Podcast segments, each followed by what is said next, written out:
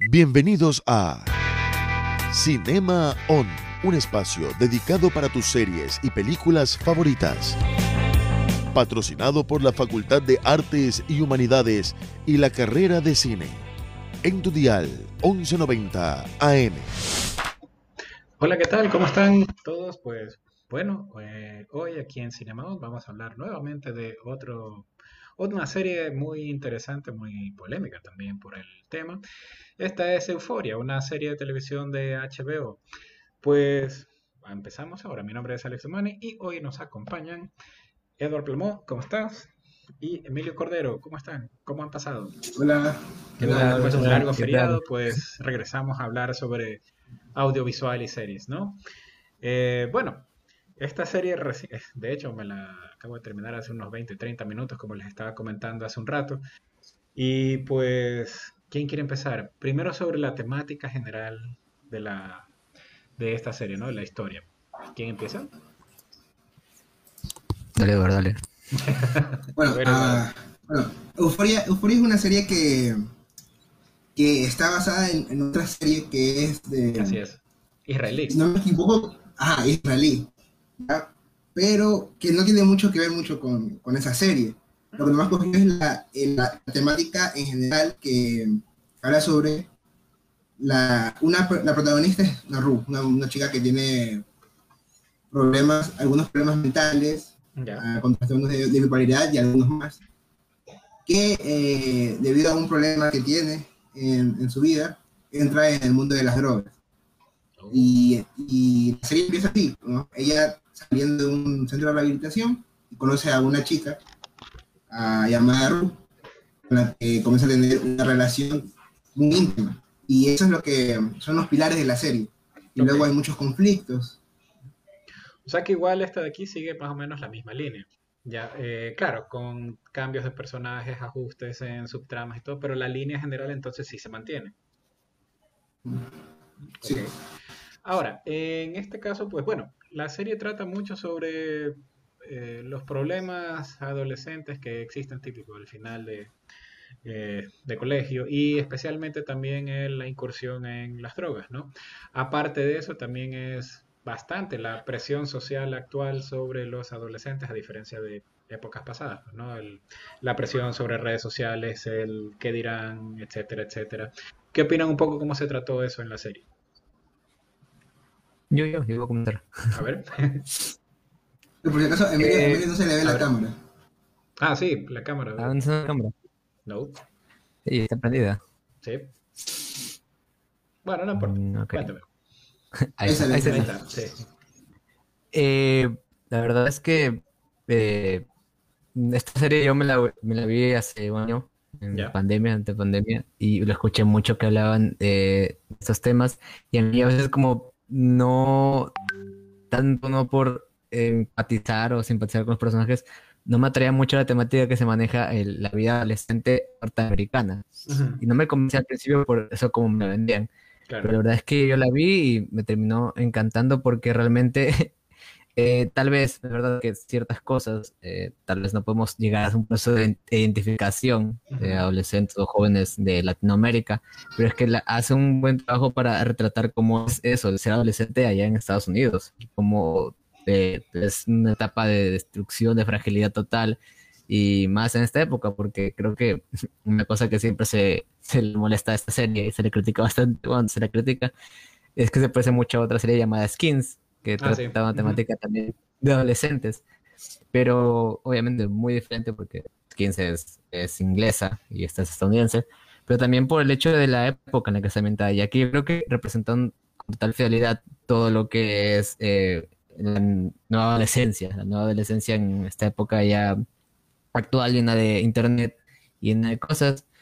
Eh, como estas, también toda la presión que estas conllevan en sí. Para mí creo que lo manejaron de una forma muy perfecta, muy adecuada y sin ser condescendientes o solo sugerentes, no mostrar realmente todo lo que conlleva esto. Es por eso la que no se puede hablar mucho, mucho así, porque pues sí, la serie efectivamente es muy gráfica y toca todos los temas de forma cruda y directa. Ahora, también... Pero, también algo, que yo quisiera acotar es que sí hay mucha comparación con, con, otras series que hablan que son sobre temáticas adolescentes, pero hay una diferencia muy importante en Skins, y es que es actual, es en los momentos que vivimos, y, y trata de alejarse mucho a, eso, esos clichés en los cuales a la popular no se va con el popular, ah, o el chico guapo que todo el mundo quiere ir allá. No, ha, destruido esos cánones y, ha hecho que, por ejemplo, la chico besa, que en otras series o películas todo el mundo la, discriminaba o la hacía bullying, aquí no, aquí es parte de, del grupo. y creo que es una evolución que, que me gusta acotar, ya que no es algo, no es algo tradicional, ha tratado de cambiar ese, ese, tipo de estructura en contar una historia sobre adolescentes, y más en Estados Unidos, porque tienen esa, esa manera de contarlo, ¿no? los populares contra los populares, ah, como esa rivalidad. Y aquí destrozaron esa estructura y contaron una historia que para mí me resulta mucho más personal que sea de esta manera.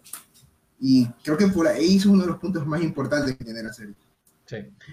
Ahora, el asunto también es... Eh no solamente la parte de los adolescentes estadounidenses, ¿no? sino que sí creo que presenta de manera muy directa en general los problemas que en general eh, tienen los adolescentes ahora, ¿no? Y no solamente en Estados Unidos, sino en todos lados. El acceso a Internet y, e información, el acceso rápido a drogas, el acceso a, muchas cosas, ¿no? Que hacen que, y justamente mientras el adolescente tiene una tremenda fragilidad en esa etapa en las que está tratando de buscar su propia identidad, ¿no? Entonces todas estas cosas se unen para que sea un momento bastante explosivo en esto.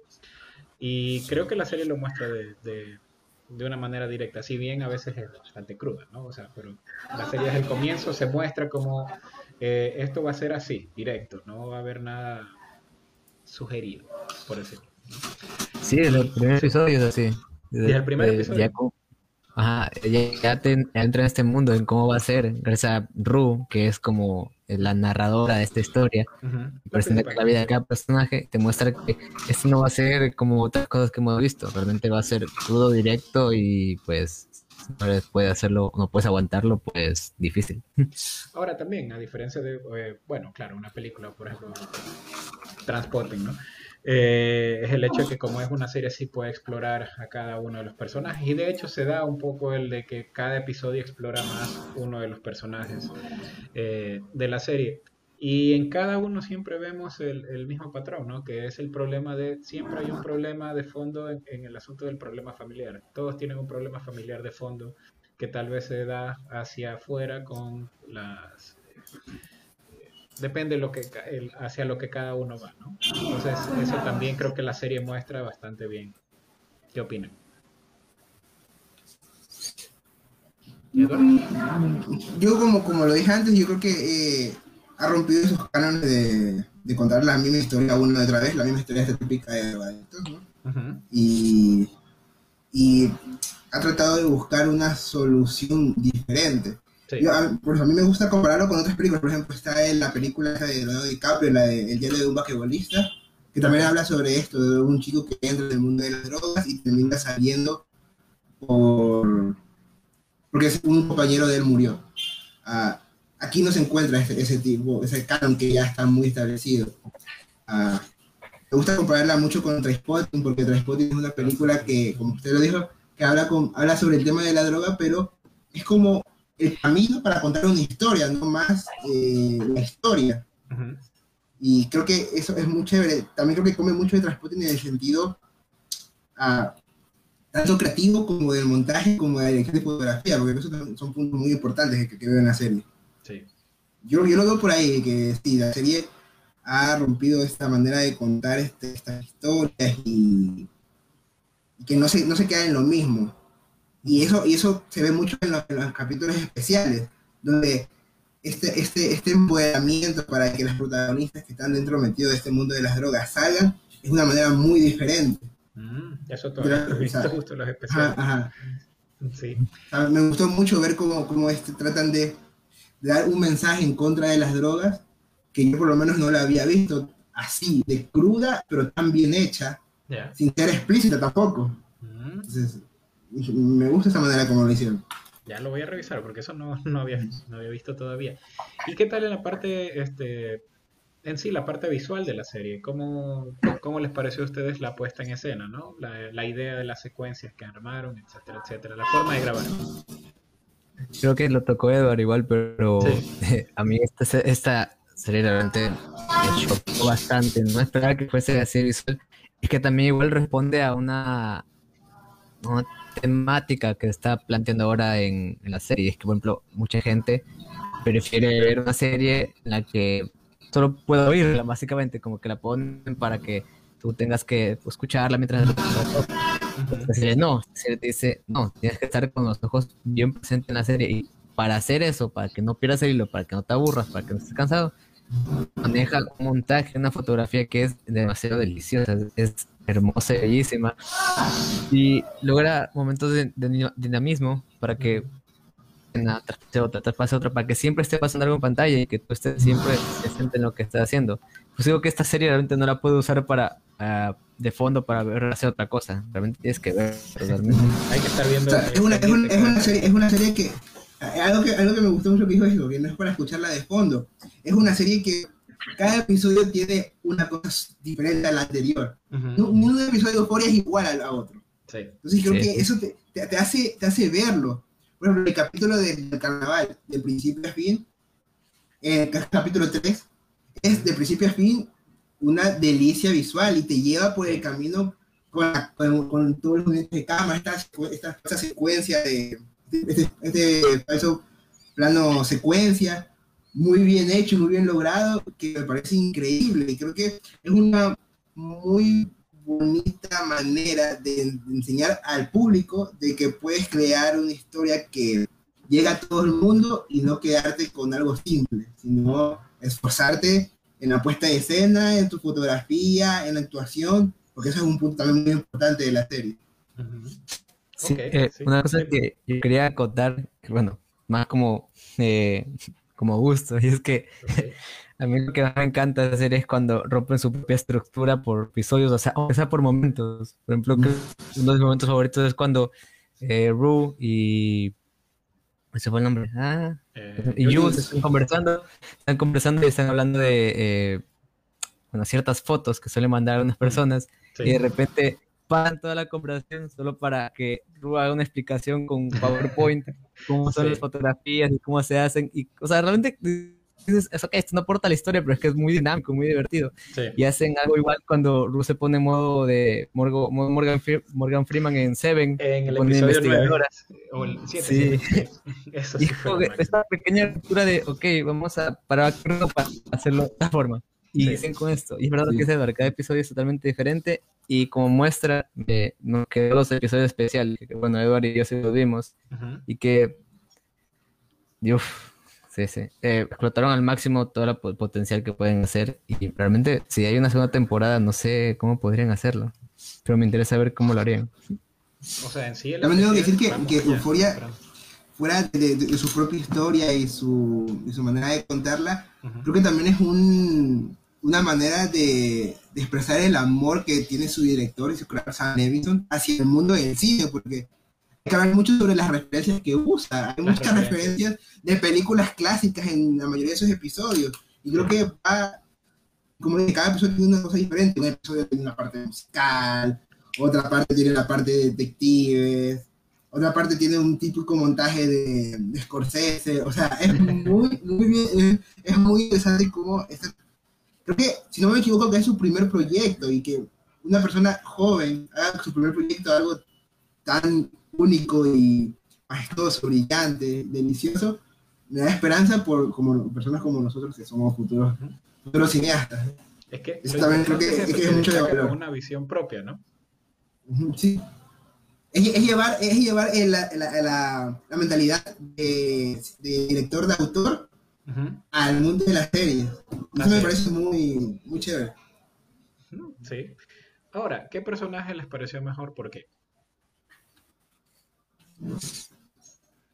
Esto es una pregunta muy difícil porque, sí. porque el, es, se tomó el tiempo de crear cada uno de sus personajes muy interesantes, profundos y que contaban una parte de la historia. No me podía quedar con, un, con un, solo uno, pero tenía que decir que Ru, el personaje principal, okay, Ru. es un personaje maravilloso, maravilloso. O sea, maravilloso, no puedo decir nada, está muy bien trabajado, su trasfondo, cómo, cómo, cómo va desarrollando sus historias mediante la serie, es muy bonito, es muy bonito. No, y es una Yo... narradora, ¿no? Sí, sí. Yo estoy igual, realmente eh, estoy entre dos personajes, creo. Eh, Jules principalmente, pero más por todo, cómo rompe este arquetipo de una persona que hizo una transición eh, de, su identidad sexual a, esto, y cómo rompe con ese arquetipo que hemos visto muchas veces en otras series, otras películas. Y por su historia, su backstory que tenía y que le cuenta no me acuerdo en qué episodio era, de todo lo que vivió con su madre y todo eso. Y como era un peso narrativo, es que digo Jules porque en sí Jules Rue podría ser una de las protagonistas, podríamos verlas como esas protagonistas que son eh, perfectos, así, pero no. Hay momentos en los que dices, Dios mío, cómo odio Jules o cómo odio Rue, pero es que son así, están también escritos que son para que no las odies, no las que, o, digas, ah, la amo, no, pero son para que veas lo bien construidos que están lo bien hechos que están. Realmente que estás viendo humanos, personas con todos sus errores, eh, defectos y con sus aspiraciones y sueños. Y funciona muy bien por esto. Y yo tampoco le di tanto cariño a Jules porque así como que caí en un poco del odio después del episodio 9, lo que le hace a Ru. Pero es que luego vi esos episodios especiales y uff, me tengo un amor hacia Jules y hacia Ru eh, eterno. Y otros personajes el, que me da mucha risa, no sé, ¿Cuál? Me agrada mucho. Es eh, Rixie, creo que se llama. Rixie, no me acuerdo. Rick. Ah, la que se viste, no me acuerdo muy bien, era una chica. Es como la buena, prácticamente, pero como ah, que, en, en, en, la fecha de, Noche de Brujas se vistió de, de Bob Ross. Sí, ella, ella. Ah, ok, sí.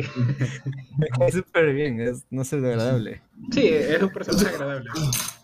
Otro personaje que también me gustó mucho y que, y que siento que también llevó así el amor de todos fue el, el drug, el drug, eh, uh, el traficante, ah, sí. el amigo de Ru, no me acuerdo cómo se llama ahorita, pero es un personaje que ah, sí, sí, un personaje que, no sé, te, hace, te hace ganas de dar un abrazo. Sí. Era, era muy buena persona, o sea, se portaba muy bien con ella. No sé, en algún momento yo dije, bueno, él creo que le gusta a ella, no sé porque se portaba demasiado bien, incluso, o sea, él era el traficante y él le decía, no consumas drogas. Entonces, era como que, ok, y él no era eso, entonces, él, él más va a ese, en un plano de, de amistad genuina hacia Ru, ¿no? Como hermandad. Como una hermandad, sí. Al punto que hasta le cuesta dinero en algunos episodios, ¿no? Eh, bueno, y entonces en la parte igual de los de, esta serie, ¿ustedes ven que haya tal vez segunda temporada? ¿Hacia dónde podría ir la historia? Yo ya lo veo como algo complicado que una segunda temporada, pero cerrada. ¿Sí? Es que nunca sabemos el poder que tienen las grandes empresas, ¿no? Sí. Y es HBO al final, entonces se da cuenta que es una serie si funciona funcionó muy bien, funcionó. siempre puede haber una segunda parte funcionó muy bien y ese es el miedo, ¿no? Y que, de que por contrato lo obliguen a hacer una segunda temporada y que no esté a la altura. Aunque es un, es un miedo que tengo, pero tampoco es un miedo tan grande, porque por lo que nos enseñó su primera temporada y por otros proyectos que ha, enseñado Sam Levinson, no creo que dé algo malo. Ahora, HBO... Creo que, sí, pero creo que también Sam Levinson transmite ese amor hacia sus obras, que es muy personal también en muchas entrevistas se ha, dicho que él también tuvo un tiempo que convivió con el mundo de las drogas y es por eso que esta serie le ha hecho mucho cariño, porque es como, es parte de su historia. Y se nota también, se nota mucho el amor que, le puso dentro de, todo, el proyecto. Sí, no, yo creo que eh, yo estoy con un punto entre que creo que podría pasar lo mismo que pasó con esta serie de The End of the Fucking World, que dices, ok, esta serie terminó con una temporada muy, primera temporada muy buena. ¿Sabes qué? No es necesario una segunda temporada, pero le hicieron igual, es buena. Dices, no, es tan necesaria. Entonces tengo miedo que pase eso como fuera, porque mm, en otra segunda temporada, porque deberían romper la estructura que tenían de cada episodio mostrar el story de uno de los personajes. Y ya los contaron todos, de todos los personajes, a menos que haya nuevos o haya nuevas cosas que contar, no sé qué se podría hacer. Si, si no se hace una segunda temporada, estaría muy feliz. Es una muy buena serie, disfruté bastante. Si se hace otra, espero que le den el tiempo suficiente para que quede todo perfectamente cuadrado. Y a ver qué sucede, pero hasta ahora está perfecta así como está. Claro, o sea, la, temporada como unitaria está perfecta. O sea, para mí es como, por ejemplo, serie en Netflix, este, 13 razones. Para mí, por ejemplo, la, temporada, la primera temporada era una sola, una historia cerrada, muy bien. Y el concepto y la idea. Y después cuando dijeron, bueno, hay segunda temporada, ¿cómo van a expandir esto si ya está cerrado? Entonces, y sí se sintió un poco como, como que estiraron. Y luego le agregaron cosas interesantes ya para la tercera temporada. Pero sí se sintió ese, e, e, ese como estirar la historia por gusto de manera artificial, ¿no? Entonces, ojalá no le pase eso a esta serie. Si es que realmente hay algo más que contar, si sería bueno una segunda temporada, eso depende ya del creador de la serie, ¿no? Ahora también, otra, otra opción que puede pasar es que hagan una segunda temporada sin el creador de la serie y ahí tendríamos un problema. ahí sí hay un problema muy grande. No creo que podrían, ahí sí se perdería toda la calidad. Sí. es como la cabecilla, sin él no son nada. Ahora bueno, este, bueno, ya llegamos al final del programa. Palabras para aquellas personas que no han visto esta serie, ¿cómo le recomendarían ustedes o qué le recomendarían ver? O apreciar de esta serie a personas que recién estarían viendo esto? Mm, yo creo que como yo en algún momento le dije a mis amigos, porque yo, fui, yo era el amigo, yo era, yo sí, yo soy súper fan, yo era el amigo que estuvo casi todo un semestre diciendo a mis compañeros, miren, miren, miren, lo, que, lo que tenía que decir, lo que decir a alguien que no se ha visto la serie es que vaya sin prejuicio, porque la serie rompe muchos cánones ya establecidos en series adolescentes y que te puede sorprender, porque no solamente es una historia fresca y nueva, con personajes muy bien hechos, sino es que tiene un trabajo artístico, de puesta en escena, de fotografía principalmente, muy bien pensados y muy bien logrados. Y se nota mucho el amor que le, pusieron a la obra al crearse. Aparte, la protagonista es Zendaya, o sea, no, no, no vas a perder Yo, les diría a todos, y me pondría en modo Eduardo primer semestre y diría, y diré, chicos, de la verdad es que vale la pena. puede que ah, todo está hablando de euforia, ¿para qué? O sea, realmente cuando mucha gente está hablando de una serie, no es por nada, realmente sí es muy buena.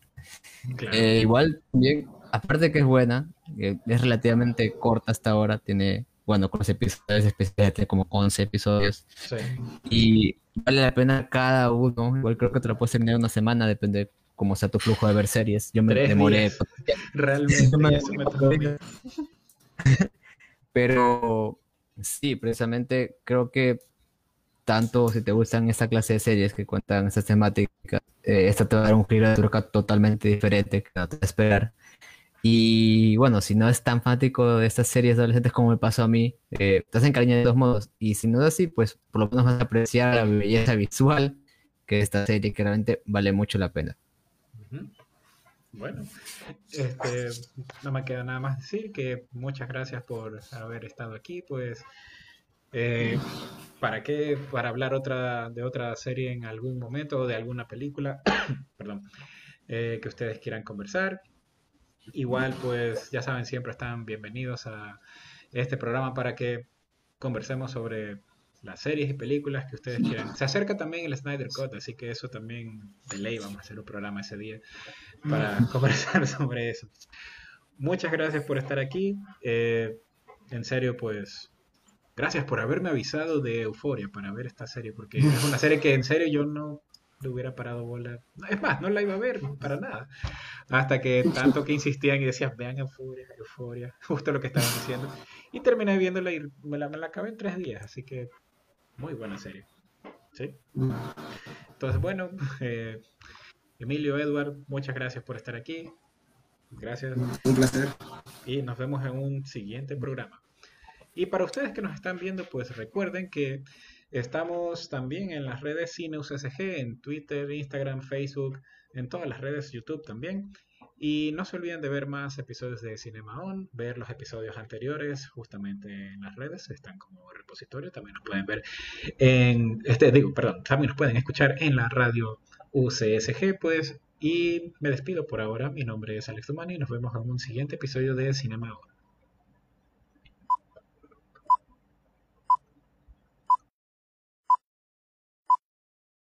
Esto fue Cinema On, un espacio dedicado para tus series y películas favoritas.